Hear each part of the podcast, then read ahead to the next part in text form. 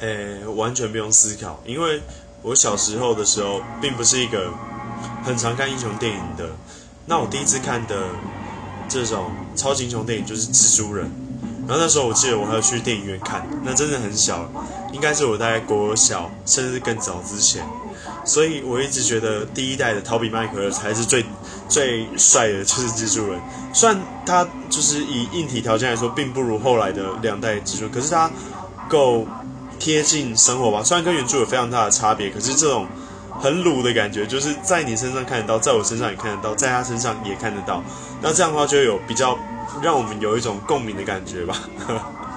这样讲起来好像跟韩粉差不多，可是他就是庶民蜘蛛人哦。呵 呵